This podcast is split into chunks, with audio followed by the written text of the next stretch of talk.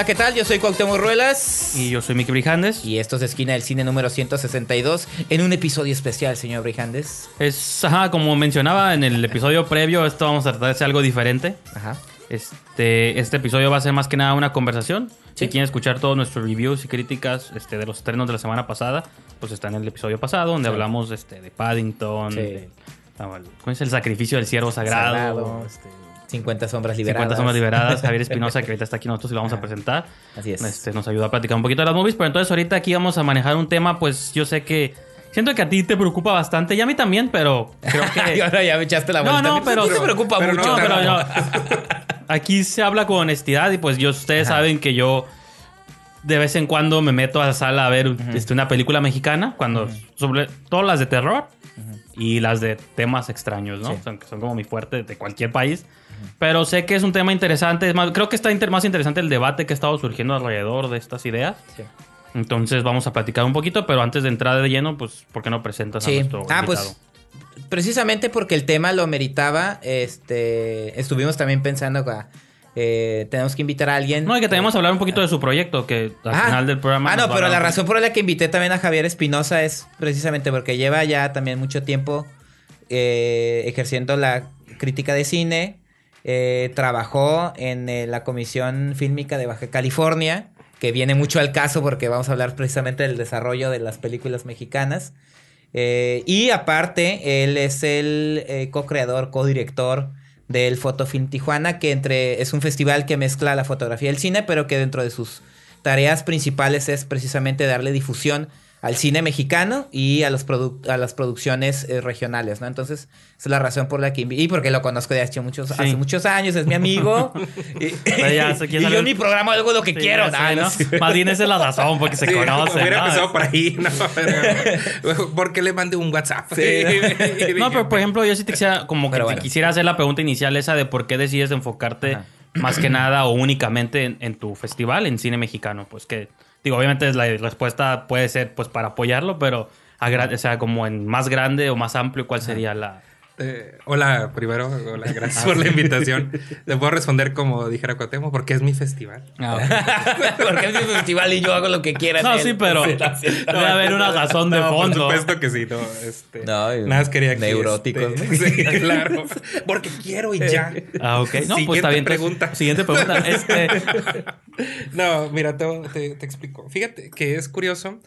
Digo, no sé cuándo, cuándo sale esto al, al aire para poder hacer un contexto breve.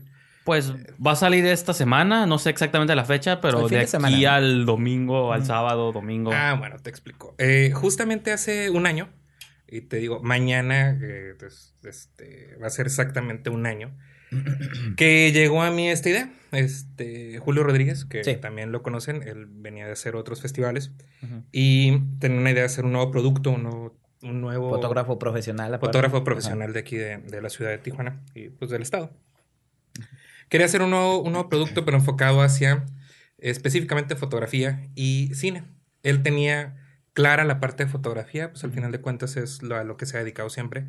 Y eh, les necesitaba alguien que le diera pues algún sentido en cuestión de cine Ujú. por un casual, así completamente de forma este, casual, llegó a mí.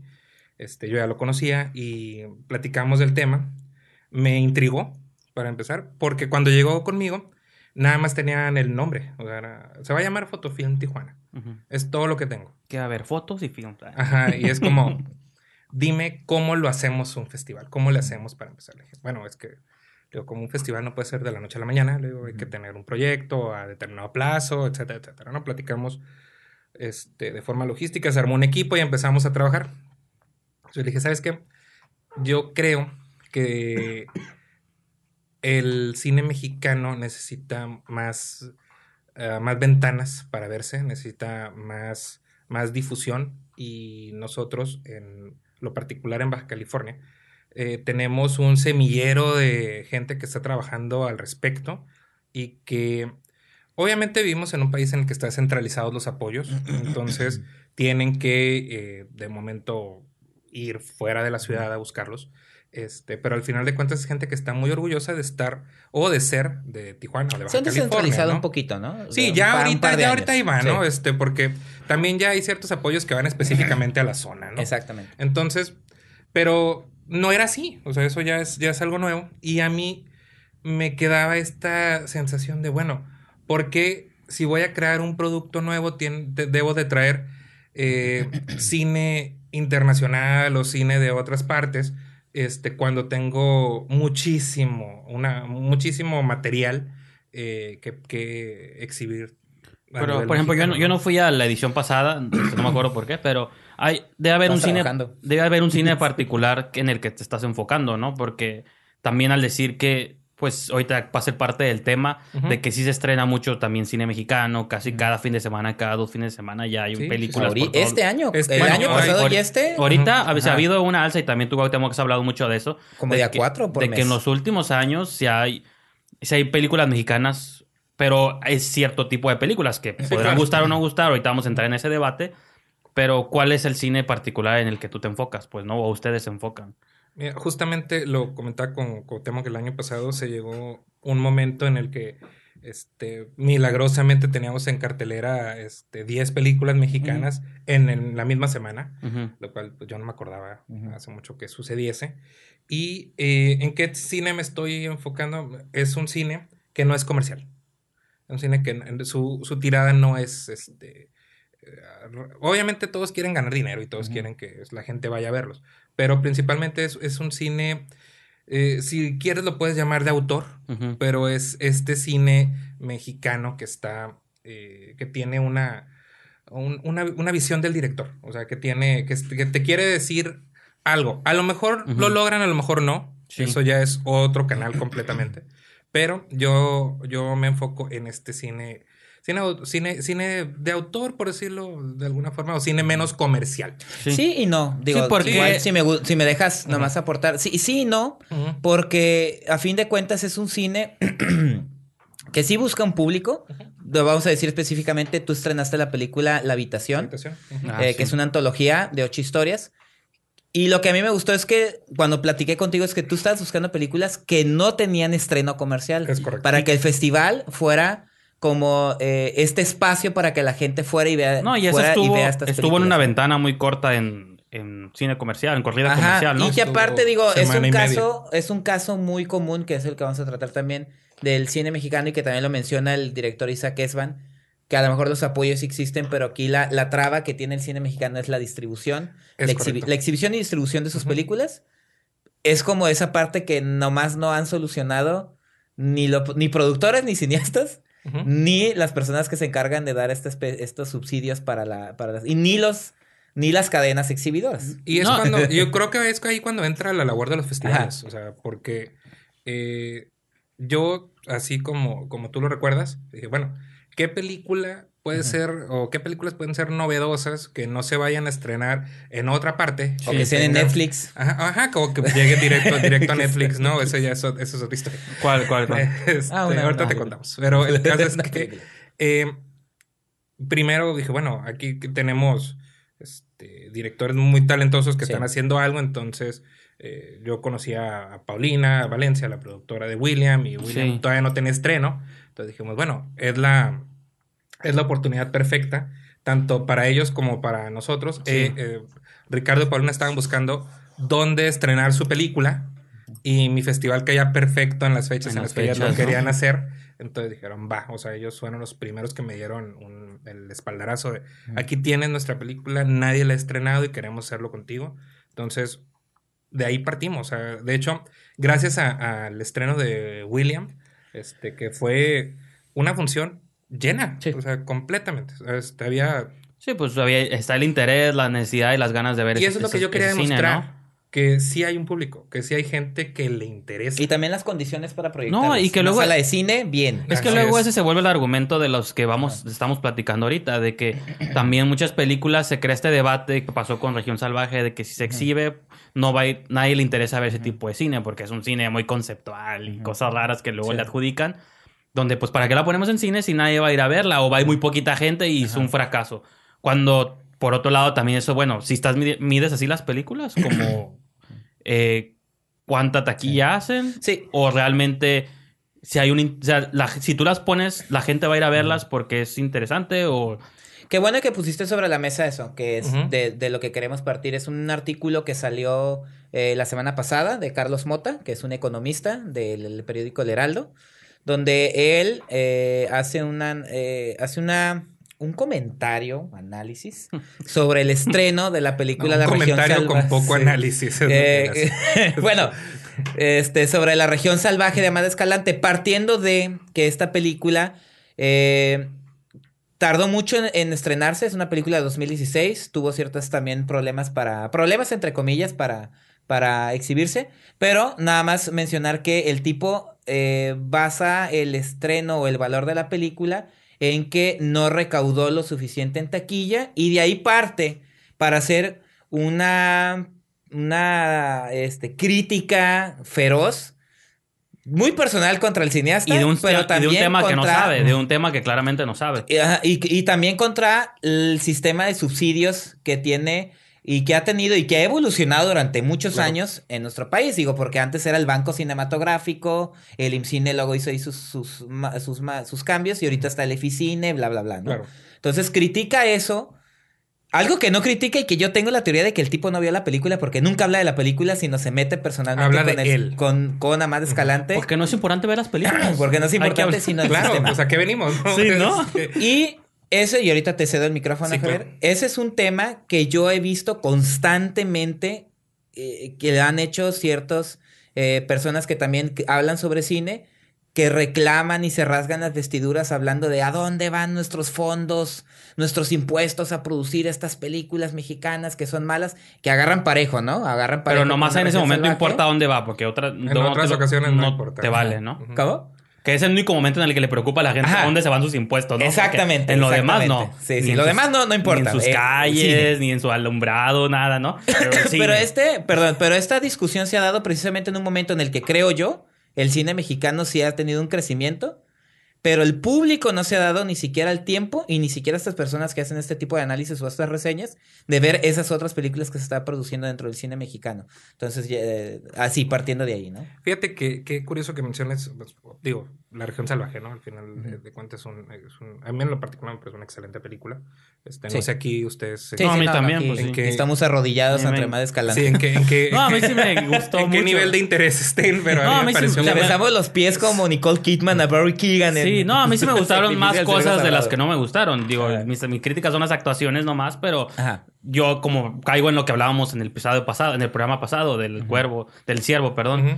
de que una movie, cuervo, bien el ciervo, película, perdón, el ciervo sagrado de que a veces yo valoro más que si las actuaciones son buenas, que si esto y lo digo, hay películas que sí otras, es en qué mundo me sumergió a Matt de Escalante y el mundo de la región salvaje es un mundo muy re- ¿Y es qué muy es lo que está queriendo decir? a la vez que es tan realista, a la vez es tan fantástico que me gusta más que lo que no me gustó, ¿no? Pero esa es mi postura. Pero adelante. En el caso de La región salvaje, por ejemplo, yo la, la estuve negociando para estrenarla en el Fotofilm Sí, sí, del año pasado y llegamos, hablé con Amat. Amat me dijo, claro que sí, a mí me encantaría, yo los apoyo, Tijuana me encanta, este, velo con la distribuidora. Porque aparte ya había estado aquí antes. Él había estado Ajá. aquí Sí, y, de, ¿verdad? y de hecho... Y daba un taller y de- todo. de- dando un taller y a los participantes de ese taller Se las puso. Se las puso. O sea, e- ellos tuvieron la región salvaje antes que nadie. Ajá. O sea, Premier mundial, ¿no? Premier mundial. Estaba hablando- Abraham Sánchez en, el, en los en Entre los ellos alumnos. está Abraham. Sí. Ok. Este, te estoy hablando de 2016, Ajá. en, en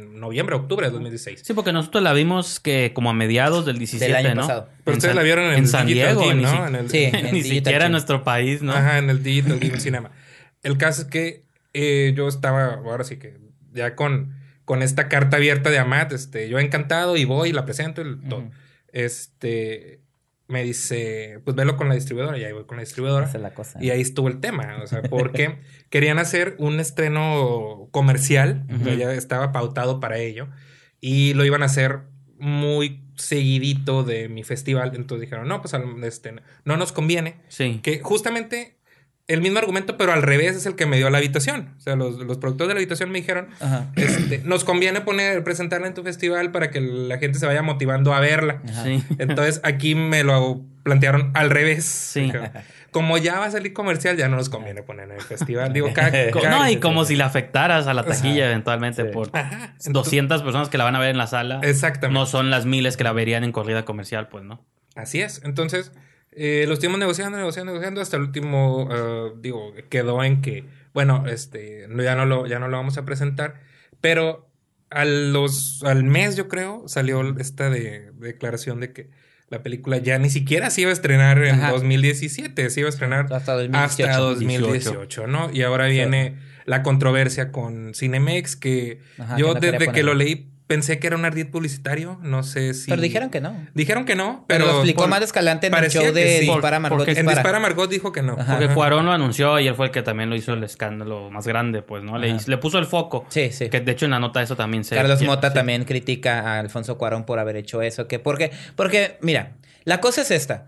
Hay una situación en México que a veces, como dice ahorita Miki, ¿no? Cuando nos conviene nos preocupamos los... ¿A dónde va nuestro dinero? El cine mexicano durante muchos años es un cine subsidiado y es un tema que tratamos cuando hablé de lo No, más sencillo. y es que decíamos que en todos todo. los países, Estados Unidos es el único que goza el, Ajá. tiene el privilegio de que todo su cine es Ajá. privado y son industrias. Ahora, Así es. en, en México, en Latinoamérica, en Sí. Europa, el- todo el cine en es Europa subsidiado es, es subsidiado. por alguna rama del gobierno, de instituciones eh, públicas, En organizaciones. Inglaterra hasta la televisión es Sí, subsidiada. entonces- O sea, Ah, sí, la, cierto, la BBC, BBC. la BBC. Ajá, nomás es eso, pues, de que también es una mirada muy ignorante, de Sí. que no saben que, digo, Estados Unidos nomás goza de, de eso, pero el resto del mundo, es si- ningún Ajá. cine se hace de alguien, salvo Tommy Wiseau, alguien que paga Sí. dinero, o sea, algún millonario que produce Ahora, películas, pero eso no pasa, ¿no? La cosa es eh, que también ese tipo de situaciones, y en un país como el nuestro, también genera corrupción.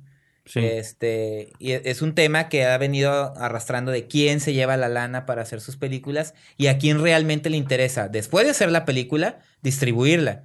Eso es un tema que es muy complicado también y que de ahí se agarran, ¿no? Como diciendo, para eso quieren el dinero, para hacer sus cosas. Porque la lana es para hacerse, no para distribuirse, ¿no? Exactamente, porque había un No, tema... hay fondos Sí, también para fondo eso. para- pero- para las dos cosas, ¿no? Para Sí, hay fondo para las dos cosas. Sí, porque Isaac Esban dos veces eh, tomó el, y él lo dijo, el, el subsidio para... Pero para una vez que obtienes el de, filna- el de filmación, tienes No, un- después tienes que llegar a un acuerdo Ajá, con por las eso, cadenas. no tienes un compromiso inmediato Ajá. de distribuirla también, porque no depende del cineasta, No. depende de No. qué compañía lo va Bueno, yo estoy haciendo preguntas al aire, no sé si eh, Javier o tú tengan respuesta más Es que- clara.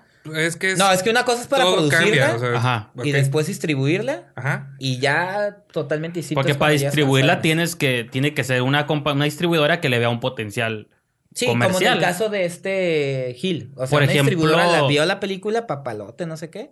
Y esa se tiene que poner de Pero, acuerdo por ejemplo, con qué cadena la va a poner. ¿No tuvo estreno comercial este Maquinaria Panamericana o sí? Sí. Sí. Sí, ok. Bueno, esa es una... Aquí no llegó, ¿va? Creo que no. Sí. Sí, estuvo, Cinépolis. estuvo en No, entonces, Cineteca. no, Entonces, en. Cinépolis. En Cinépolis también estuvo. Entonces no me enteré. Bueno, ahí sí fue un error mío, pero eh, de que son, no, de pronto hay películas así de que tú las ves en festivales o las ves en ciertos lugares, pero luego no sabes si se van a estrenar o se estarán en el país, pero a veces no necesariamente llegan a tu ciudad, ¿no? O llegan como a una sala en el cine más lejano, ¿no? Algo así. No, pero a lo que voy es que eso ha dado pie a ciertos manejos mal hechos de la producción cinematográfica en nuestro país. Digo, Paul Leduc en una entrevista me dice, antes era el Banco Cinematográfico, y él dice el nombre en una entrevista. Había un cineasta muy conocido, Miguel Zacarías, que incluso dice, llegó a tener 22 películas filmadas y ninguna estrenada. ¿Por qué? Porque él ya había conseguido la lana para hacer las películas y le decían, oye, ¿por qué no las estrenas? No, no, no, es más inversión de lana, o sea, como que yo ya cobré. Eso, ese tipo de cosas no se deben de suceder, pero estoy hablando de años atrás. Sí, pero también es un comentario generalizado que hace Horacio Villalobos en Dispara Margot Ah, sí, sobre el efiteatro, que es algo que le afecta un poco más. Eh, dice, bueno, este, meten al efiteatro su carpeta Sí. y su compromiso es hacer 40 funciones, hacen Sí. las 40 Y funciones y, adiós, no les importa, ¿por qué? Ajá. Porque ya cobraron. Entonces, Exacto. porque él obviamente también conoce del recurso, también Sí. ha, ha tenido este, este recurso Sí. de efiteatro. Y dos veces. Ajá, y a él le preocupa eh, continuar con una corrida comercial de la, Sí, que funcione de para la que obra sigas. porque él dice que está muy padre el arte, pero también es un negocio. También es algo que a él, él le está metiendo tiempo y esfuerzo y que, lo, que no se vea reflejado Sí. en, en- en taquilla. También para él, en su visión particular, es un fracaso. O sea, él, Sí. él- él- él quiere estar y todos queremos estar, supongo, en proyectos exitosos. No, sí, y a eso es a lo que voy. Te digo, estoy hablándote de tiempos pasados, ¿no? Y cómo ha ido evolucionando el IMCINE y todos los apoyos que dan. Este, pero a mí se me hace un poquito fuera de lugar tanto los comentarios de Carlos Mota como de estos otros críticos que también toman como la estafeta de estar. Incluso con todo y lo que me gusta a mí escuchar a Horacio Villalobos, que a veces se, se desgarra de más las vestiduras hablando más Sí, de yo lo tengo que dejar de escuchar un unos días y retomarlo que no puedo. exager- sí, exagera un poquito. Este, creo que ahorita está haciendo un esfuerzo muy importante, no solamente en este, en este, producir las películas, sino también distribuirlas. Creo que los cineastas se están dando cuenta de eso. Ahora, la, la otra parte es, eh, a la hora de producir sus, sus películas, eh, se está hablando mucho de que si o buscan o no la distribución, si quieren o no. Incluso ahí incluiría yo a Víctor Ugalde con La Prima, que durante varios años luchó para que su película estuvieran en salas comerciales. Digo, independientemente de los resultados, digo, por lo menos el tipo se preocupó por, la, por lo que la película saliera a la luz y no se quedara como Pero, que ok, ya la una, hice, ya pregunta al aire. ¿Qué tanto eso es, ¿Qué tanto es el cineasta el que debe preocuparse por todas estas cosas? ¿O Ajá. es, ¿O es toda la maquinaria alrededor del cineasta? Porque yo pienso en una, ya sea una más de Escalante o un Víctor Ugalde, que, bueno, él lo considero más sospechoso. él, lo, él lo ve más sospechoso, ¿no? Pero una más, ¿no? ¿no? una más de Escalante o estos directores que claramente tienen una visión y tienen algo que contar, ¿no? O, ¿cómo se llama? Joaquín del Paso, el que hizo Maquinaria Panamericana. Es una Sí. muy buena movie Ujú. que eh, no sé si ya existe en DVD o en Blu-ray, Sí. ojalá pronto la pueda ver el mundo, porque Netflix no está en nada esto. O sea, yo, yo sí- Click la es, pueden es uno de los casos donde yo creo que el cineasta quiere contar algo y Sí. se basa en estos financiamientos, estos apoyos, lo cuenta. Pero, ¿qué tanto el director o el creador debe preocuparse por todo esto? ¿O es la maquinaria alrededor de las distribuidoras, las compañías, los cines que luego no quieren proyectar tus movies, luego sí, luego en una sala, luego en dos? Yo no sé, a veces me pregunto por qué le corresponde al director ser el que cargue con este peso, ¿no? Es que todo depende de, la factura del proyecto y qué tanto está actuando en su. Vaya, más allá de ser director, sino también metiéndose a la cuestión de la producción. Sí. Porque, por ejemplo, en el caso de Maquinaria Panamericana, yo me acuerdo que viendo el directorio de... este, hay, hay- hay varios directorios que hace el IMCINE, por ejemplo, el Cinema México, que es el que te dice qué películas hicieron del 2015 hasta el 2018, o sea, que estén pendientes de, de estrenar. Sí. Y es un catálogo, por ejemplo, para... Y está disponible en la página del cine para que no quiera ver. Ujú. Este, y es un catálogo para los que estamos haciendo festivales, como para, ok, ¿con quién me contacto para poder buscar esta película? Me acuerdo en lo particular de Maquinaria Panamericana, el contacto era él. Sí, O sea, directamente lo veía con él. Este, y otras, otras películas, por ejemplo, todavía no, este, voy a hablar del programa del Fotofilm este año, pero Ajá. está ya casi listo. Este, pero de muchas el contacto ha sido directamente el director.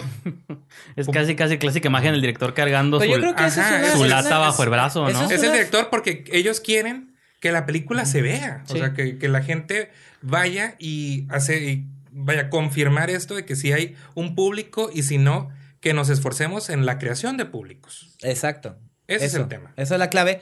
Porque eh, creo que en México, y al- también lo decía Paul Edu, creo que estamos entendiendo el mal la manera de hacer el cine en eh, general. Dice, porque partiendo desde que los productores, lo- la persona que tiene que vender la película eh, se complica, no saben cómo venderla. El cineasta la hace, Sí. su visión, pero es un artista. Falta la parte de la mercadotecnia de cómo vender la película. Y aparte, también está, digo, en menor, en menor caso, digo, una vez que ya tienes distribuida la película, la manera de vender la película, los mentados avances del cine mexicano, que son Sí. una porquería, mal hechos, que incluso te engañan hacia ver la película, que te la venden la de Todos queremos a alguien, que te la venden como una Como comedia una romántica comedia, boba con, con emojis, Sí. y resulta que es una tragicomedia bien actuada, bien dirigida y bien Es para que vayan ¿no? los niños a verla, los Ajá. adolescentes. Sí, a que se aburran enormemente. Yo creo que- o sea, Partiendo de ahí, como dices tú, dentro del público también. De los mismos que producen el cine y cómo vender la película, no quedarse nada más en ya hice la película y ahora qué hago, contáctenme a mí, yo soy. Porque limitas mucho la, la- la salida de la película. Ajá, pero tiene que ver con la negociación tal cual. Ah, por eso. ejemplo, si eh, tiene que ver si, si el IMCINE está coproduciendo este, en algún fondo que te, en el que te hayan apoyado, no sé si Sí, de sí. postproducción o distribución, porque hay para todo. Eh, por ejemplo, ahí es el director, el, el director es el que a veces te buscan o a veces tú los buscas porque es tu primer contacto con la película. ¿Quién la dirige? Ah, la dirige tal. Y es él la persona que quiero que me venga a platicar de ese proyecto.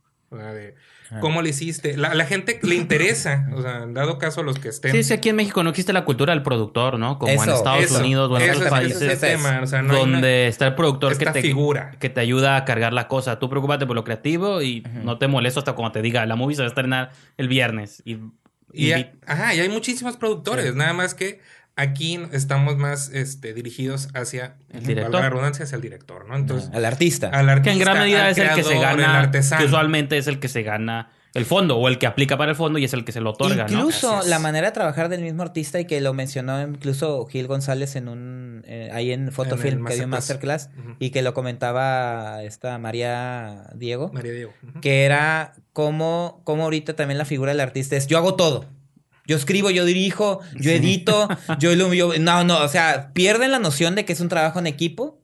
Este, Bueno, es que también si no haces tú todo, a veces luego algo no se Ajá. hace, pues también es esa. Sí, sí, sí, pero incluso esa, esa parte las tienen Aquí, como aquí mal. la, la prueba número uno, ¿no? Que aquí este, Miki está en los controles. y No, Ah, pero, sí, no, no, yo, pero yo sí entiendo de pronto ¡No al- nos descubras! No, yo sí entiendo de pronto al cineasta que tienes, porque lo, me ha- lo he visto a lo largo de muchos cineastas independientes que han salido aquí a Tijuana, de que si no me, si no me pongo el, si no se pone él el sombrero de todo, pues a veces la película no se va a hacer porque pues trabajas sin presupuesto, trabajas con tus amigos, entonces tienes que ser director, diagonal microfonista, diagonal iluminador. Entonces, digo, obviamente son otras escalas, pero yo sí creo que de pronto también por eso el director es el que pues carga con esta carga, ahora sí valga la redundancia, porque pues es el que tiene que llevar todo el proyecto a sus Pero es espaldas, eso, es una escasez también de la figura del productor como tal, de cómo deslindar las labores de cada uno y en qué se tienen que enfocar. O sea, se pierde mucho el cineasta en cuanto hace la película a cómo sacarla, pues. Y luego también entra el público. Y Siento que el público también... eh, Algo que yo he visto en general y siempre lo he comentado, siento que el público se, se queda mucho en el cine comercial y no se da cuenta que hay muchísimas más propuestas. Me acuerdo una vez que yo una, hice una platiquilla ahí este, sobre el cine mexicano y me acuerdo que las personas que estaban dicen, fuera de nosotros los nobles y el infierno, yo no sabía que existían las otras 20 películas que tú mencionaste, con todo y que tuvieran estreno comercial. Ok, pero por ejemplo, ese es otro, creo que es otra, es otra una conversación aparte de... Sí, Creo que es una discusión sin fin. Eh, por los públicos. los- sobre los públicos. ¿De quién es la responsabilidad? ¿De la película?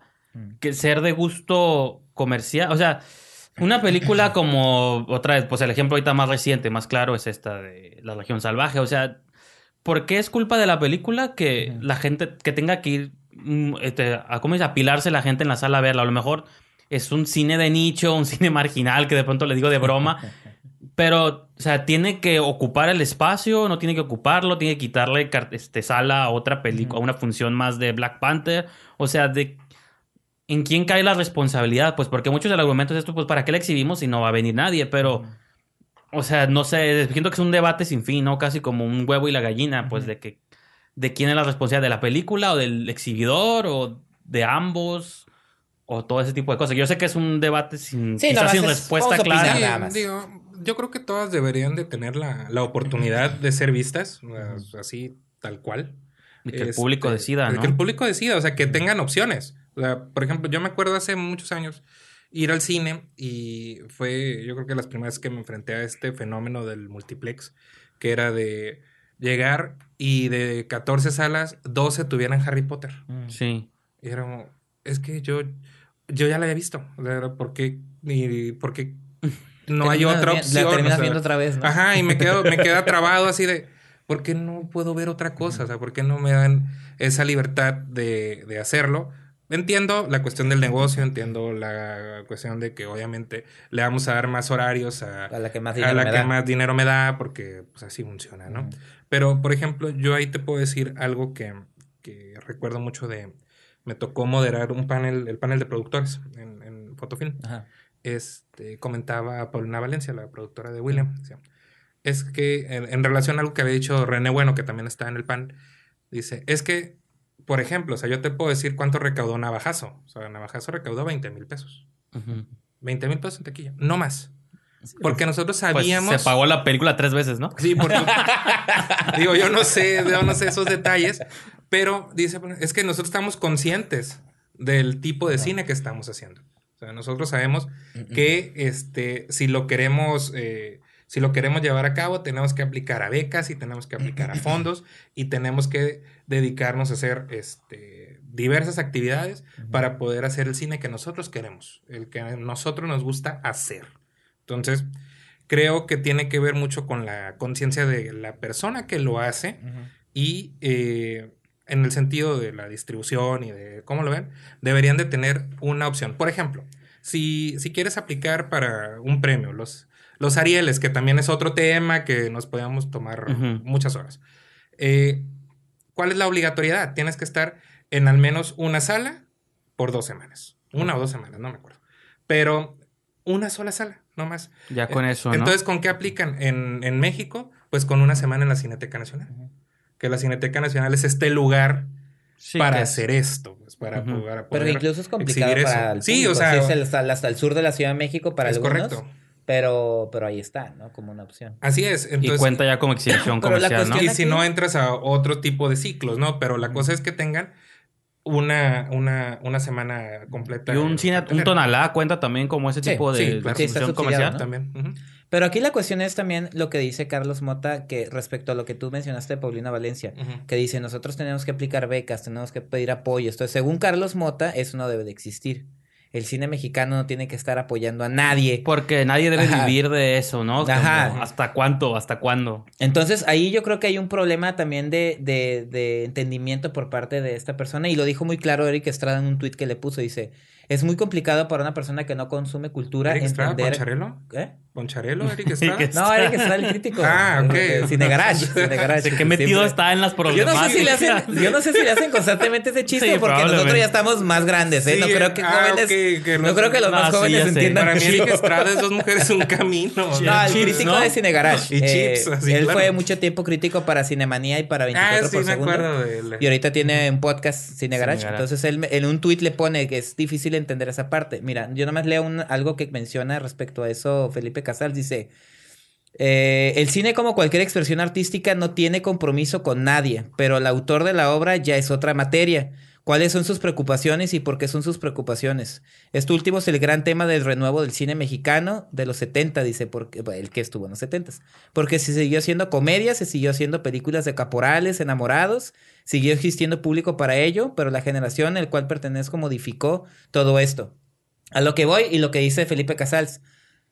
Como, como expresión artística, y es lo que tú preguntabas, Miki, sobre qué, qué, qué, tanta obligación tiene de que el público a, fuerza tenga que estar ahí o no, o de que conecte con el público como, pues sí conecto, como lo dice Carlos Mota, pero de una manera masiva, ¿no? O sea, eso es, eso es una cosa totalmente distinta a las intenciones que tiene el artista para expresar su obra. Y eso no significa, como dice Felipe Casals, que es lo que entiende esta persona, que el dinero del gobierno única y exclusivamente se va a ir para un cineasta como Escalante.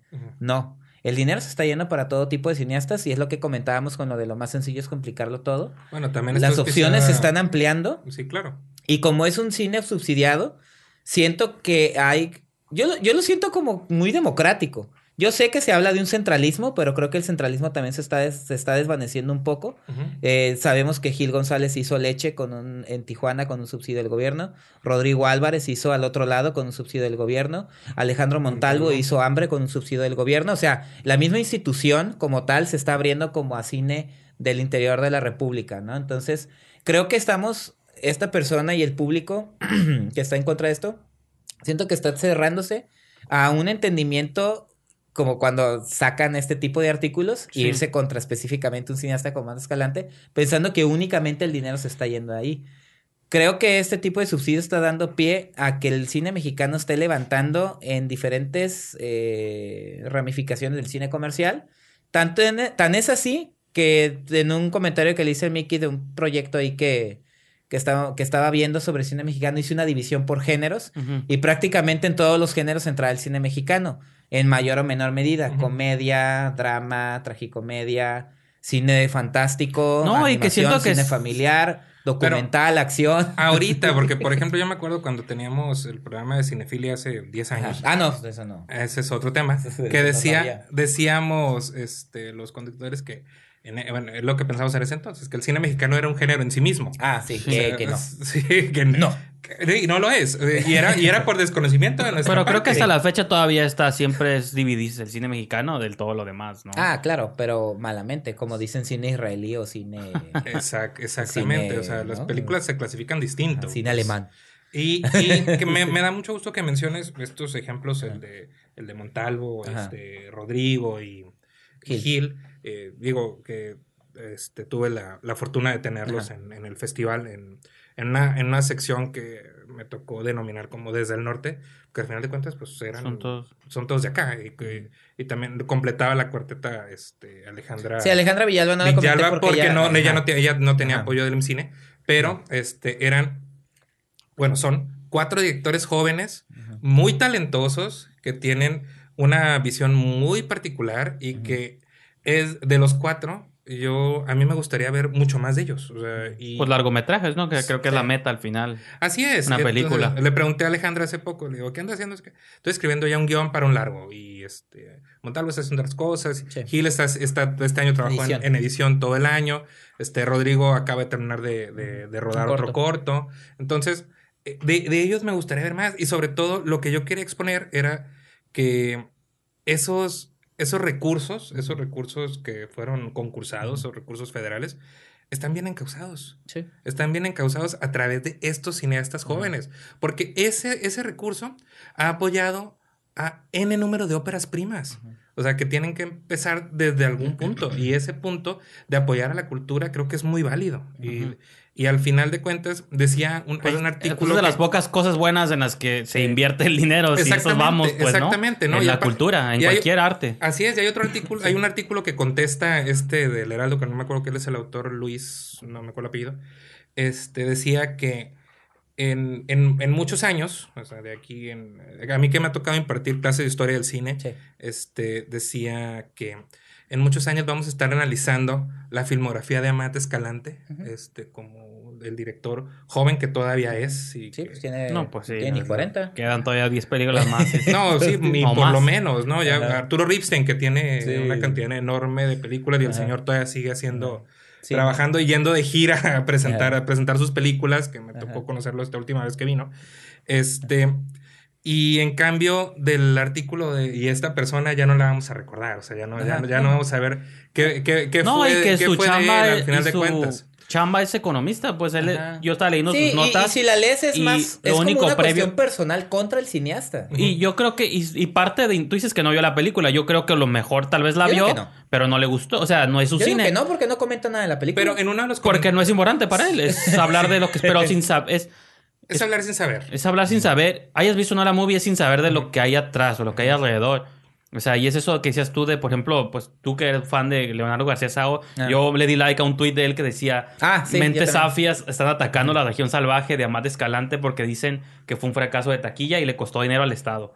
Por lo visto siguen sin entender que el valor de una película no se mide por lo que mete en taquilla. No, y otra cosa. Y eso es al final es eso, de el que cine- vas a recordar, nadie se acuerda cuánto hizo en taquilla Canoa de Felipe Casals, pero te acuerdas de la obra. ¿no? Y del impacto y lo que causó en su tiempo. Que la valoran más en Estados No, Unidos ahora resulta. por eso. Pues tiene- tiene estar- criterio. de restaurar y ¿Qué Criterion la tiene? entonces- Ya Criterion ya es, No, es caché del primer nivel. mira, aquí también es como que la falta de entendimiento de que bodega. el cine... sí, no, que te dejen el cine, este tipo, digo, el cine en México se hace de otro modo porque las, ma- los, las ma- los mecanismos están diseñados para hacerse de otro modo, pero yo siento que eh, leyendo los comentarios de algunos de los cineastas que opinaron sobre el caso de Mota contra Escalante, y, y lo voy a decir, eh, me sorprendió mucho la opinión de René Bueno, porque yo pensé que pensaba de otro modo, ahora así como que me, me abofeteó diciendo, ah, mira, digamos que René Bueno es como nuestro Peter Berg.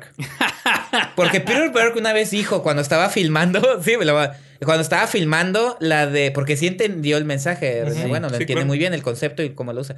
Peter Berg cuando estaba haciendo la de esta con Rihanna y con Era Battleship. Battleship, dijo, nosotros hacemos blockbusters para poder tener en funcionamiento la maquinaria de Hollywood y esa misma maquinaria le pueda dar dinero a otros cineastas que sus visiones son totalmente distintas a la mía para que se siga haciendo cine. Sí. No dio nombres, pero yo imagino un David Lynch. No, pues es lo que yo digo de broma de que Ah. Transformers le pagó Mother Aronofsky. Por ahora pues, resulta que René porque las Bueno- dos son de Paramount. Por el estilo, dice, por el estilo, yo hago mi cine Con toda la intención de que el público vaya y la vea, pero eh, en el entendido de que este sistema, este mecanismo de subsidio del cine mexicano está funcionando para todos, así como nosotros podemos hacer taquilla, como las, lo hizo Hazlo como hombre, como lo está haciendo ahorita la boda de Valentina, que nos pueden gustar o no por diferentes razones. Pero esa es su gustar. chamba, que llenar la Ajá. sala. Digo, que yo no las veo, o si las veo quizás no me gustan o sí. Ajá. Pues eso es lo que tienen que... Eso es el cine comercial en México, que a lo mejor no es el cine de acción Sí. ni de superhéroes, porque aquí en México pues la lana no alcanza. Y Luisa, Pero aquí el cine comercial es uno, entonces Sí. tiene que estar ese, pero también tiene que estar el Sí, otro. y pues, ¿no? Luisa Gómez de Silva también dice, o sea, yo lo que critico, dice, son aquellos que no hacen nada por soltar la película, por exhibirla. Es-. Ya la hice, ya me dio hueva. O sea, eso sí estoy yo de acuerdo, pero creo que ahorita se está dando el caso de que están peleando porque las películas se exhiban. Ya se están produciendo más, pero se están exhibiendo también más o más de la mitad de las que se Sí, producen. ha, ha sido muy... Por ejemplo, ahora que estoy, este, digo yo, obviamente como todo debe ser, hablo desde mi trinchera, ¿no? Sí, sí, sí. Entonces, eh, este año estoy teniendo mucho éxito, por decirlo de algún modo, muy buena respuesta este, con las películas que he solicitado para exhibir en el festival y es, me da mucho gusto. ¿Por qué? Porque ya hay un antecedente. El, el festival le fue bien el año pasado. Entonces, ahí se demostró lo que yo sabía. Hay gente para ver eso Claro. Sí. hay un público. ¿Y, y qué se necesita hacer? Decirles dónde están las cosas y hacer promoción. Bueno, y, Y- y la- un festival también, aparte de lo que a mí me gusta mucho de los festivales, digo, yo también el año pasado apenas lancé eh, la primera edición del Vampirascopio, Ah, sí, que cierto. era una muestra antes que hacía de cine, un cine club, pero ya quiero convertirlo formal en un festival. También es un espacio que tiene propias características que no tú vas a un cine, ya sea que vayas solo con tus amigos o tu pareja, pero vas con extraños. En un festival hasta tiene la sensación de que vas con gente que, que tiene un mismo fin. Son cinéfilos, fans del cine, hay conversaciones, puedes conocer gente. Entonces creo que también la dinámica de un festival es algo como muy mágico, como muy especial, que nunca lo vas a atrapar también en una corrida comercial. pues, ¿no? Ahí te voy, te voy a contestar con un comentario que me hizo un alumno. eh, este, cuando eh, el primer día de- del festival del año pasado eh, teníamos la sección desde el norte, que eran cuatro cortos de estos directores jóvenes, y el estreno de William, el nuevo maestro del judo. Sí. y pues, había muchísima gente esperando. Entonces, me comentaba este alumno, él me mandó un mensaje unos días antes.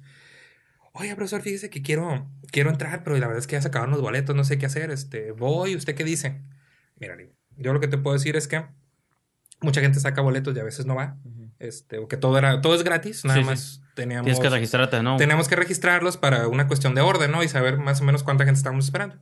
Entonces, dije, yo lo que te sugiero es que vayas, o sea, ve y digo, ahí en un en una esquinita ahí veo que te acomodes, ¿no? O sea, no pasa no pasa nada.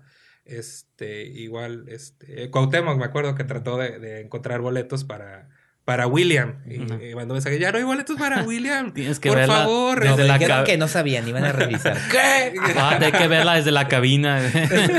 Sí, allá con, con, con Joshua ahí. Con el proyeccionista. el- con el proyeccionista. No, entonces me dice, se dio un momento que justo cuando estaba por empezar la sección desde el norte, que era de la de los cuatro cortometrajes, eh, me dice, había la comunidad que yo no sabía que existía, me dijo él, ahí estaba reunida.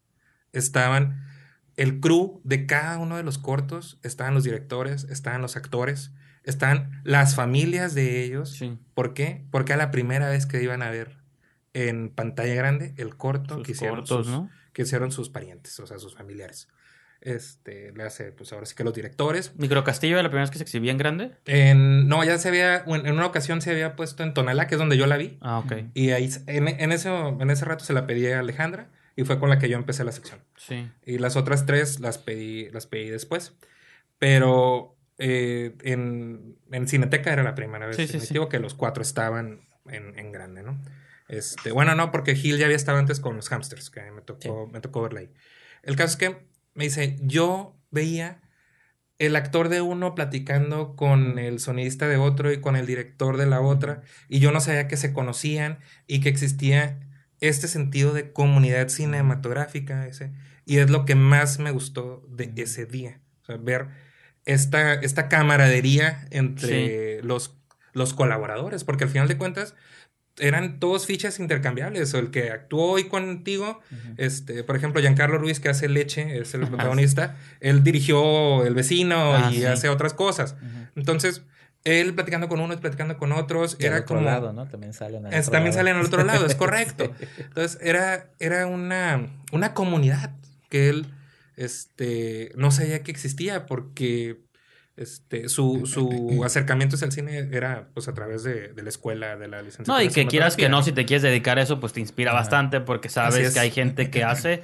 Y eso es algo que también, digo, no, no, no, aquí apenas en Tijuana o en Baja California lo descubrimos de unos 10 años para acá. Es correcto. Pero las escuelas de cine llevan años de que es esa formación de personas. O sea, ya hay como generaciones que se están formando en la manufactura y al momento de emprender proyectos o nuevas películas o cortometrajes, pues ya hay un montón de personas que saben cómo hacerlo, pues, ¿no? Y Claro. te voy a decir, yo en ese momento sentí que habíamos logrado algo eh, con eso que me dijo él. Sí. En otra ocasión, yo, yo, yo, no sé usted, yo voy solo al cine y no me importa. O sea, yo, la película me gusta, está en un horario que me que Sí, se acomoda. No, Los tres somos iguales, y ¿eh? voy, ¿eh? O Sí. sea, yo.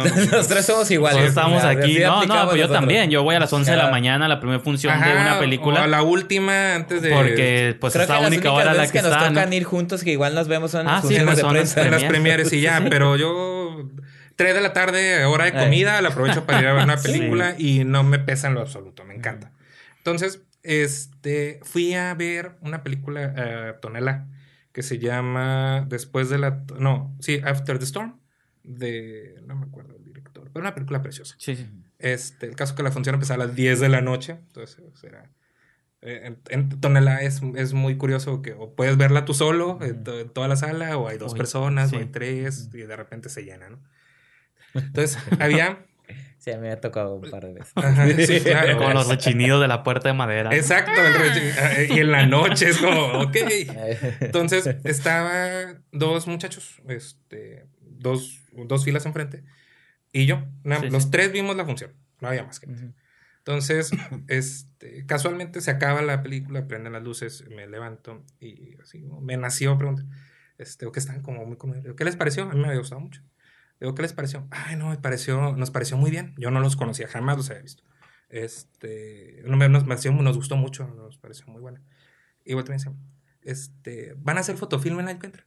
Ah, Eh, y, pues, me conoces. ajá, me pareció muy extraño. Y era ¿Quieres mi autógrafo? Ajá, Mi fin. autógrafo también. Ah, eh, volteé.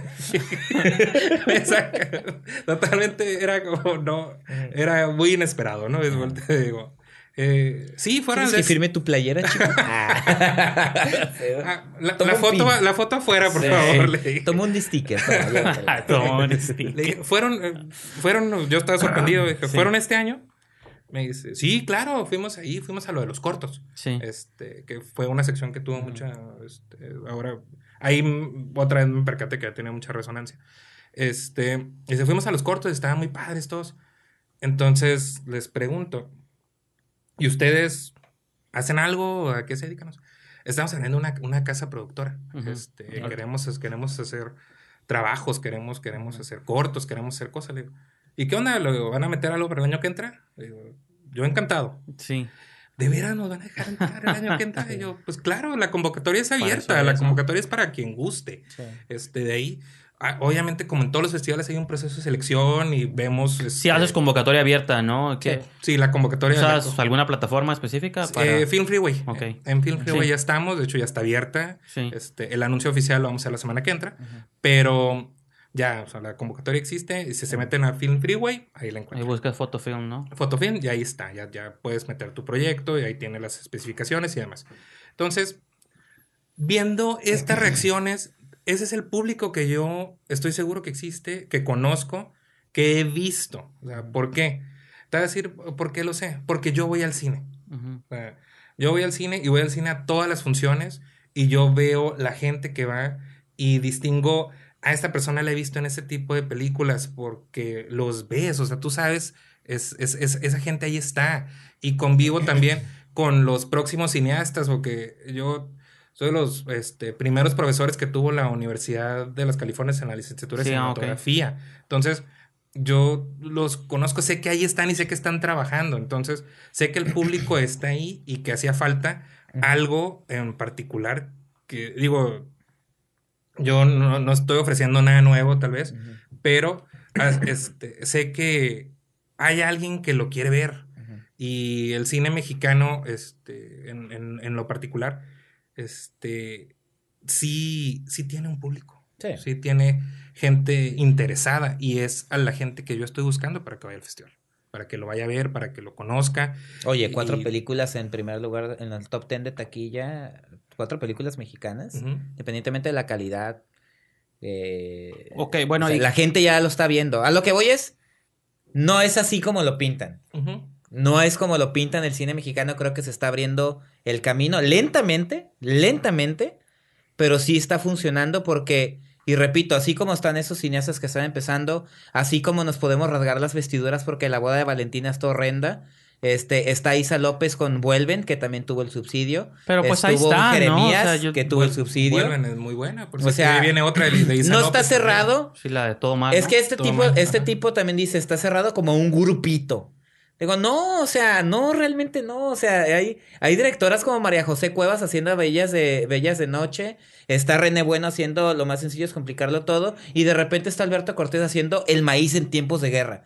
Todas son películas subsidiadas por el mismo Eficine. Sí. Todas. No están diciendo, no, nomás a los que hacen cine No, y contemplativo. y todas van a encontrar sus diferentes públicos. Pues que. El chiste es no dejar de hacer eso y que la gente no deje de ver las películas. Podrán gustarte o no, pero el simple hecho que, que, no, que no se entienda o que no se piense que el cine mexicano está cerrado a grupos, que probablemente sí hay corrupción como en todo.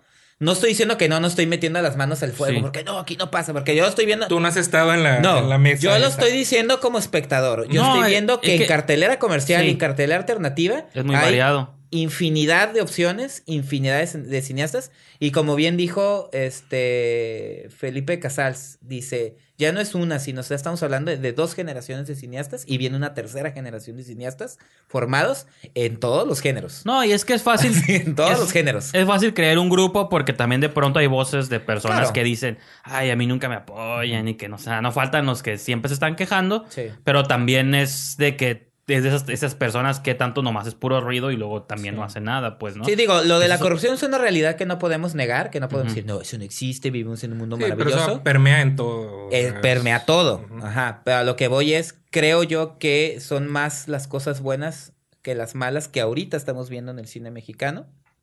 Y que antes de enfocarnos o cerrarnos a un solo género, ¿no? Vamos a odiar todas las comedias románticas, vamos a odiar todo lo que haga cierto cineasta. Este, se den cuenta que sí hay más opciones de cine mexicano. Te mencio- como lo mencioné, digo, hay películas de acción, ya están haciendo más películas de acción. Este, hay mucho cine de género, de fantástico, perdón. La el año pasado hubo mucho muy bueno, el año pasado sí me acuerdo. que- Este, hay mucho cine documental de variadísimo, de tanto de corte comercial como Bellas de Noche, como de temas ya más eh, demandantes como Tempestad. No, y hasta cosas extrañas como tenemos la carne, o sea, Ah, es- exacto, es o un sea. cine súper bizarro que a mí no me gustaba, pero digo, bueno, pues alguien... Pero qué bueno Incluso- que existe. Qué bueno que ¿no? Verónica, No, y que en no es- me gustó. Y en Estados Unidos sí le fue bien, en Alemania está editada en Blu-ray y dices, a veces hasta les va mejor en todas partes, menos O aquí, Verónica, ¿no? que a mí no me gustó, pero que el simple hecho de que hayan apostado por el terror psicológico, A Verónica con todos los clichés que tenga la película, pues ya. Sí, pero Eso es mí cuento. eso del autor que no apoyan también se burlaban en la de cómo filmar una película. Una 3X. Una película nunca 3X, la vi, me quedé como... Empezó ganas bien y terminó mal, pero también. Sí, es- pero esa parte del planteamiento en la Ajá. que él tenía esta visión súper este pesada. Y también hacen sí. la crítica de, ah, sí, nomás a sus amigos, ¿no? O sea, Exactamente, o sea, nomás a su grupo de amigos le dan Ajá, y, y- y el título que él presentaba era súper denso y se sentía sí, una sí, pesada, sí. un guion pesadísimo. Y siempre se lo rechazaban Sí. este, haciendo esta. Pues yo vi el, co- el trailer, ¿no? crítica, pues. vi el trailer. Tenía, tenía un montón de ganas de verla y nunca tuve chances, así como que estuvo... Pues Pero pasó medio, digo- medio escondida en, en el sí estuvo aquí como hace dos, tres Sí, semanas, estuvo ¿no? dos semanas. Pero Sí. los horarios no se me acomodaron. Ah, ¿estuvo hace poco? Sí, Sí. estuvo ¿En como en? Carrusel y no sé dónde. Tijuana, Ah, porque en Tijuana. en México, en el, en el interior, se estrenó el año pasado. Ah, sí. ¿Estuvo en un Ajá. festival aquí? ¿Fue en el tuyo o fue en el otro? En el, que- en el festival que estuvo la película. No, en el otro. En el sí, otro. va. Ok. No sé En el otro. En el otro, aquí. otro No sé, si, no festival. están peleados, por eso. No, no vamos a decir nombres. ¿eh? Sí, No, no, No, nadie, nadie está, nadie está peleado pero- con nadie, ¿no? Y, Y aquí- y eso, y eso también es, es- es muy favorecedor. Y el año pasado surgieron varios eventos, ¿no? Eso estuvo muy Exactamente. interesante. Eso es muy importante porque Sí. eso voltea la mirada hacia nosotros. Estuvo el, hacia acá. el vampiroscopio, el film... El eh, Fotofilm, Tijuana. Fotofilm, el film en food. El Film Food. Luego y el... hubo otro evento que fue, creo que al mismo tiempo que el, el Film Food, que era de capacitaciones. y Ah, sí, demás, cierto. Que venía. No, y está el Facine que siempre está también, que El él se enfoca en otras cosas, pero Y siempre el de está este ahí. Yadira Gutiérrez. Ah, el- imperfecto. El Imperfecto. Y pues hay un Nintendo de regreso. No sé si va a continuar con el cinemático Ah, en el sí. Cine Libertad. Digo que son ot- otro nicho de mercado también. Pero te das cuenta cómo hay para dónde voltear, ¿no? Sí, exactamente. Que hay, que hay la intención de hacer Ajá. las cosas. Eso me parece. No, ejemplo, yo lo he visto mucho, sí, yo me he enfocado casi toda mi vida en el puro cine de terror específico, entonces ahí también te das cuenta qué tipo de personas, o sea, cuáles son los públicos que les gusta el cine de Sí. género, el cine de terror, fantasía, y es muy diferente al público que le interesa ver Sí. Como todos los géneros o dramas o eso, cosas más artísticas, No, ¿no? Y te voy a decir qué fue lo, lo importante de que hubiera tantos proyectos, que todos eran distintos. O sea, ni mi festival no se parecía al otro, No, ni a. Para nada. Lo que ni- te comentaba, ¿no? sí, que ni era los- tirada totalmente distinta. Ajá, ni los ciclos este, de cine, el tuyo no se parecía al, No. a los demás. Entonces era como. Hay, hay una hay, hay, hay una propuesta en, cada uno. Cada Y, uno y yo, le tiene comen- su yo creo que le he comentado a Cuauhtémoc de que no importa que haya 10 eventos, yo quiero que de los 10, al menos uno, y no por cuestión como de ego o de que uno es más fregón que el otro, pero yo sí quisiera que hubiera uno que a cierto punto se coronara como el festival, porque siento que todas las ciudades importantes del mundo, no más del país, tienen un festival Tiene de cine, festival, pues. claro. Claro. O sea, Toronto, México, Morelia, este, Argentina, este, está en. España, pues, o sea, Sitges, ¿no? Que es pues, de género, pero todas ciudades importantes tienen su festival de cine, ¿no? Entonces, que Baja California o Tijuana no tenga uno, entonces se me hace extraño porque Sí. aquí hay escuelas de cine y hay generaciones, como hemos estado hablando, hay realizadores, entonces, este, Los Cabos ya tienen uno que ha avanzado bastante en poquitos años, bueno, como cuatro o cinco años, creo, quizá más, no, no sé, pero este, en tan poco tiempo han, ya traen actores Sí. y estrenan películas. De Three Billboards se estrenó en Los Se Cabos. en Los Cabos. Entonces, digo, se me hace raro que aquí en una ciudad que está muy cerca de Estados Unidos, todo esto no tenga su festival. Entonces, ojalá de alguno de estos eventos se pueda coronar con el tiempo como el Claro. festival destino de que, ah, todas las, todos los años voy a Tijuana, a Baja California, y voy a Tijuana y veo que hubo intentos hace como 10 años de ver el Baja Sí, California y Baja no le California tronó. Corto Creativo en su tiempo trató de hacer algo interesante y le falló también. Entonces, no sé, siento que Es el momento. ojalá en algún momento alguien... No, es el momento, digo, para Y lo digo yo como fan del cine, no Ajá. tanto te digo, no importa quién sea, el chiste es que lo haga alguien Sí, y que alguien lo haga y que se dé. y que se Pues, convierta en el este destino, pues Claro. casi está turístico, por así Sí, decirlo. sí, claro. Pues Pues, sí. al final de cuentas, este, los otros festivales grandes de, del país sí son un destino turístico. Sí, Sí, eso, son, claro. sí son una opción. La gente quiere ir a los lugares. Y, Morelia, Morelia, Guanajuato, Ajá, y luego- y luego Guadalajara. te pones a, a pensar por este, a- ¿y a qué vas? Al cine. Pero a otra parte. A ver sea, películas. Es que también la magia de un festival es ver movies antes que el resto del mundo. Tam- Te da Exactamente. como ese caché de ligero snob, pero. Sí. Ah, yo Pues vi cuando la- nos vamos a San eso, Diego. Nosotros que tenemos chance de ir a San Diego Latino, que ahí se muchas cosas muy buenas. Sí. Te da ese. O yo vi esta película 10 meses antes que tú, Sí, ¿no? Porque siempre lo dices. Y te Es- es- sube. eso siempre lo dices. Sí. Siempre es un sello especial. Sí. Ah, no, es el aviento del festival tal. Eso Ajá, sí me sí, acuerdo, claro. que- Que va con el- la lentilla en el ojo. No, y que luego claro, pasa, por ejemplo, es- o sea, es yo- un fenómeno interesante. Yo, a mí, que, me- a mí que me gusta ver, por ejemplo, muchas críticas de Sí. que hacen muchos críticos gringos de festivales que van. Yo me acuerdo que desde enero del año pasado decían Call, me. Call Me By Your Name, man, Sundance. Sundance del Sí, 2017 lo esperé decían todo el año, Call Me By Your. Name va a ser la película que va a sonar en los premios. Y te A quedas, Ghost Story, que también todavía la habías y cachado. te ¿no? quedas como pensando en eso Ajá. y ya cuando llegan nos dices, ah, sí, cierto, ¿no? Sí. Entonces te vas dando cuenta como estas cosas Sí. Que, que está suave, pues, ¿no? Hay, hay, hay- una, tengo una pregunta para ti. Por ejemplo, vi en el vampiroscopio, que también estaba en Microcastillo, Ajá. este, que tenías un largo, este, Ladronas de Almas. eh, Ah, sí. Ladronas de Almas se llamó, con Natacha De- Dupeirón. Ajá. Fíjate, otra película de género que a lo Ajá. mejor Y que ya está en, puede o no gustarle a la gente, y pero que ya está en iTunes. otra Está cosa. en iTunes por 39 pesos. Así que la Sí, te iba a decir, ¿cómo llegaste a, cómo llegaste a- Bueno, ese fue el contacto a través del Tonalá, porque Ok. Tonalá tenía. Con Adriana. Ajá, Adriana tiene, pues ellos tienen como acceso a estos catálogos Sí, que tú mencionas. De, supuesto. Ujú. Entonces yo estaba. Bueno, de hecho fue mención de Adriana. Me dijo: Tengo una película que, lo- que es dudoso si podemos estrenarla o no comercialmente a aquí, gustar, ¿no? pero a lo mejor te puede gustar y que es la dona de almas y es como de vampiras y eso. Entonces ya yo dije: Sí. No, pues sí, a mí me interesa. Yo tenía, tenía tiempo con, con el ojo encima de esa movie Ujú. y se pudo hacer la conexión con. Ahí se me fue el nombre de la, de la distribuidora que la tienes. Pero. Ah, ¿Alphaville? Creo que es Alphaville, no quiero No, no decir acuerdo. mentiras. Yo tampoco me acuerdo, No, pero no, ¿para qué echan mentiras? ellos me Alphaville es... Bueno, ya no. La de la cuarta compañía, la pero ya no. ellos me conectaron con la ya sé distribuidora. quién la distribuye. ¿Sí? ¿Quién? Cinépolis. No, Alphaville distribuye a la prima Primicia, también. primicia. entonces, Pero bueno. cine de calidad. Eh, pero bueno, eh, creo que ya vamos terminando el programa. Creo que el, punto, el punto es ese. Digo, ya para cerrar, yo Sí. creo que el punto es ese. La razón por la que queríamos platicar eso es como dar un panorama un poquito más amplio de lo que está pasando realmente con el cine mexicano. eh, de las, digo, en el sentido positivo de las cosas buenas que están pasando con el cine mexicano. No nos enfrasquemos en estas eh, como visiones un poquito cerradas sobre lo que está pasando. Realmente sí se están proponiendo cosas diferentes. Creo que el, el 2017 fue un buen año y creo que este 2018 pinta para ser un todavía un mejor año en cuanto a propuestas. De hecho, han hecho listas en revistas de cine sobre los eh, estrenos más esperados y vemos una variedad amplia de géneros, de cineastas jóvenes y veteranos, de actores nuevos y actores viejos que están haciendo películas. Eso creo que es lo que hay que rescatar de todo esto. Y que también el cine, eh, eh, los subsidios que se dan al cine no son a fondo perdido, como cree este, este, este persona.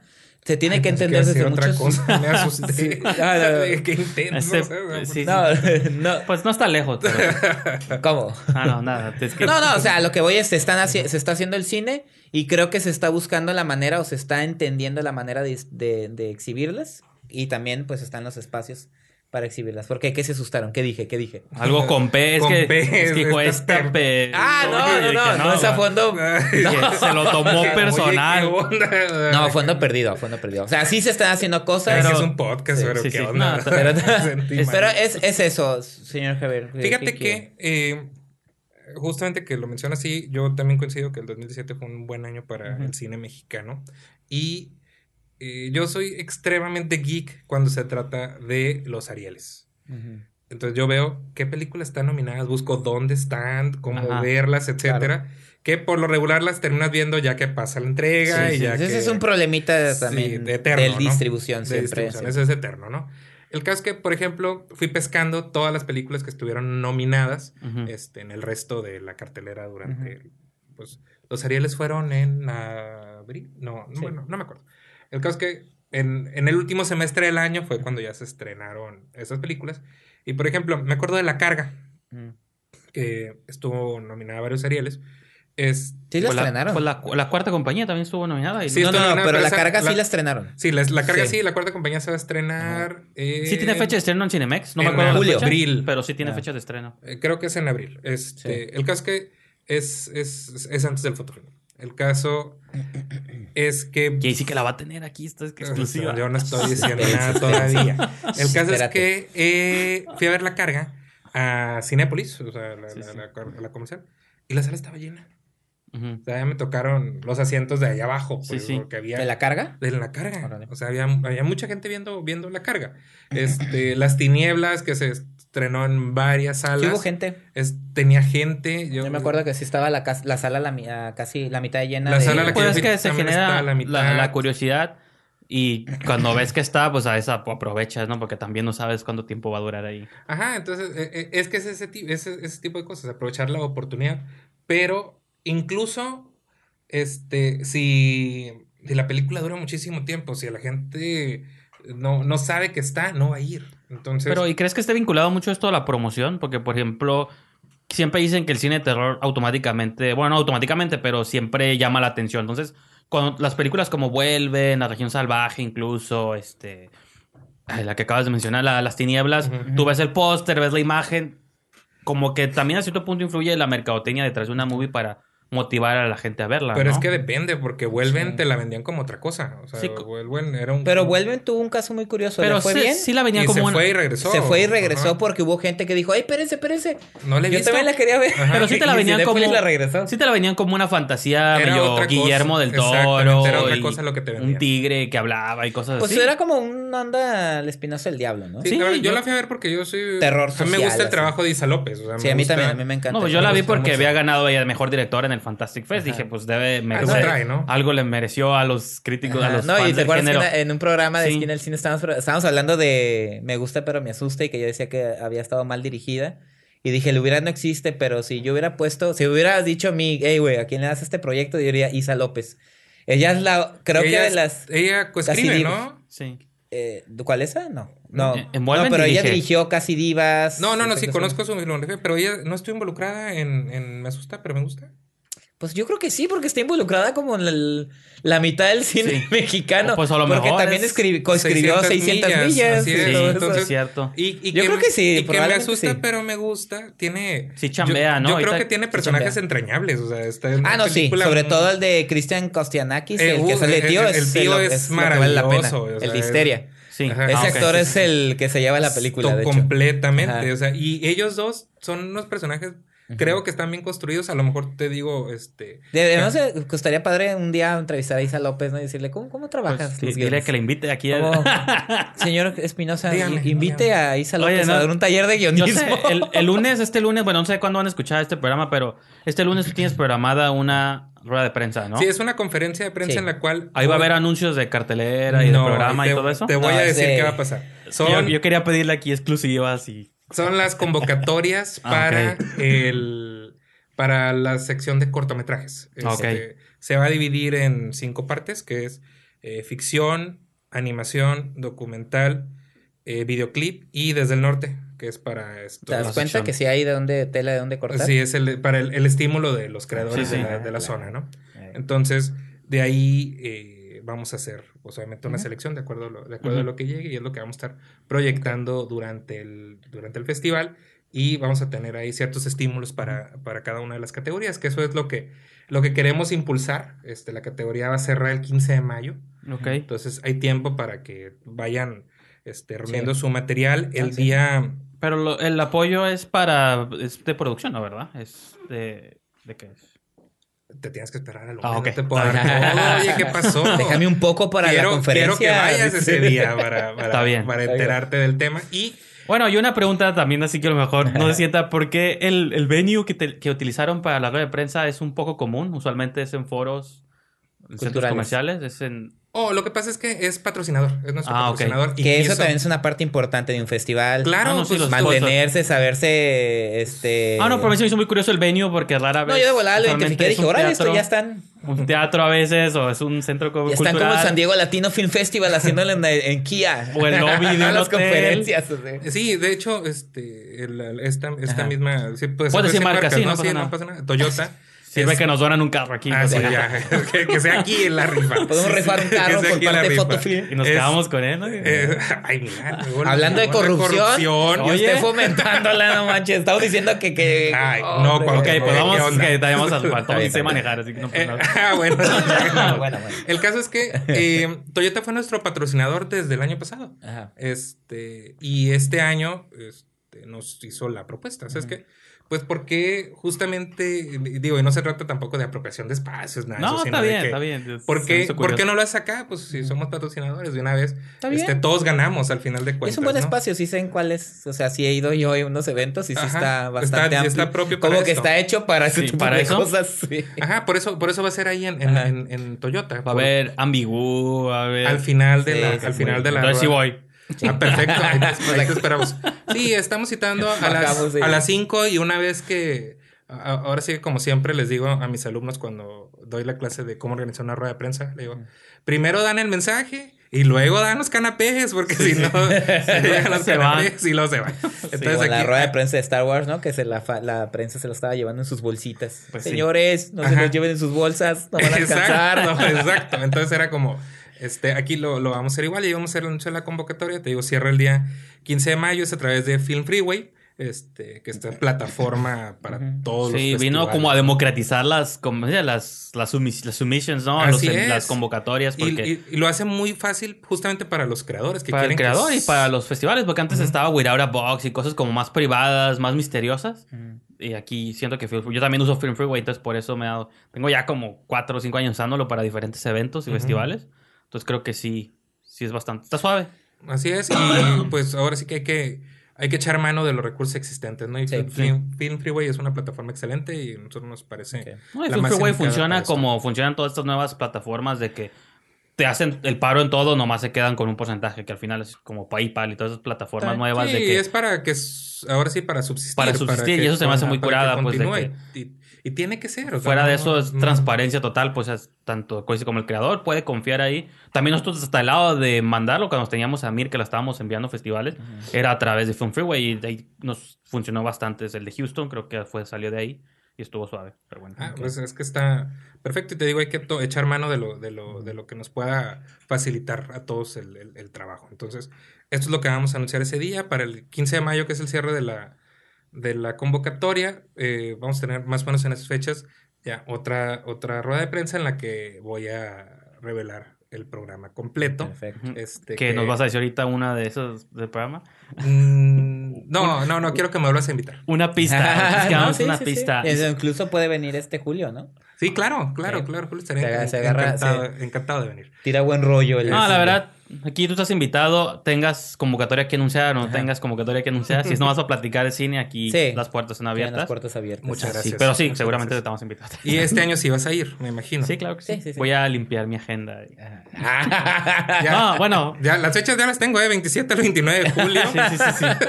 Ya Ok. sabes. Este, es la mi- segunda edición del Ah, Autofilm. abro mi Google Calendar, pero tú tienes que ir a Vampiroscopio entonces. Ah, no, eso ya, eso ya está hecho. Ya. Es del Bueno. primero al 3 de noviembre, que va a ser mi gol aquí también. Así es. Bueno, falta. pues con eso yo creo que Ah, sí. cerramos la, la charla, la extensa charla. Gracias por la invitación, muchachos. Igual de sus credenciales para que la gente lo siga en Letterboxd. Letterboxd con eh, Javier Espinosa, ahí este estoy continuamente el Twitter, no me acuerdo, creo que es Pero ¿dónde pueden seguir, por ejemplo, info del festival? Tienes que tener un Facebook. o Ah, sí. Ah, por supuesto, Fotofilm Tijuana. O Fotofilm. web- website. En Fotofilm en Tijuana Twitter, ¿no? está en Facebook, está en Twitter, está en Instagram. Ah, mira. Y en, en el portal oficial que es fftj.mx o fotofilmtijuana.mx. Perfecto. Pues ya saben, señores, eh, la página de Facebook, Esquina del Cine. En Twitter me pueden seguir en arroba esquina del cine. Y no olviden ingresar a su revista de cine, Favorita. ¿Y usted, señor Brijandes? Ahí me pueden seguir eh, también en Twitter, Instagram, Letterboxd y todo, eh, arroba Brijandes o diagonal Brijandes. Y pues sí, con eso los dejamos esta semana y nos vemos en la próxima edición.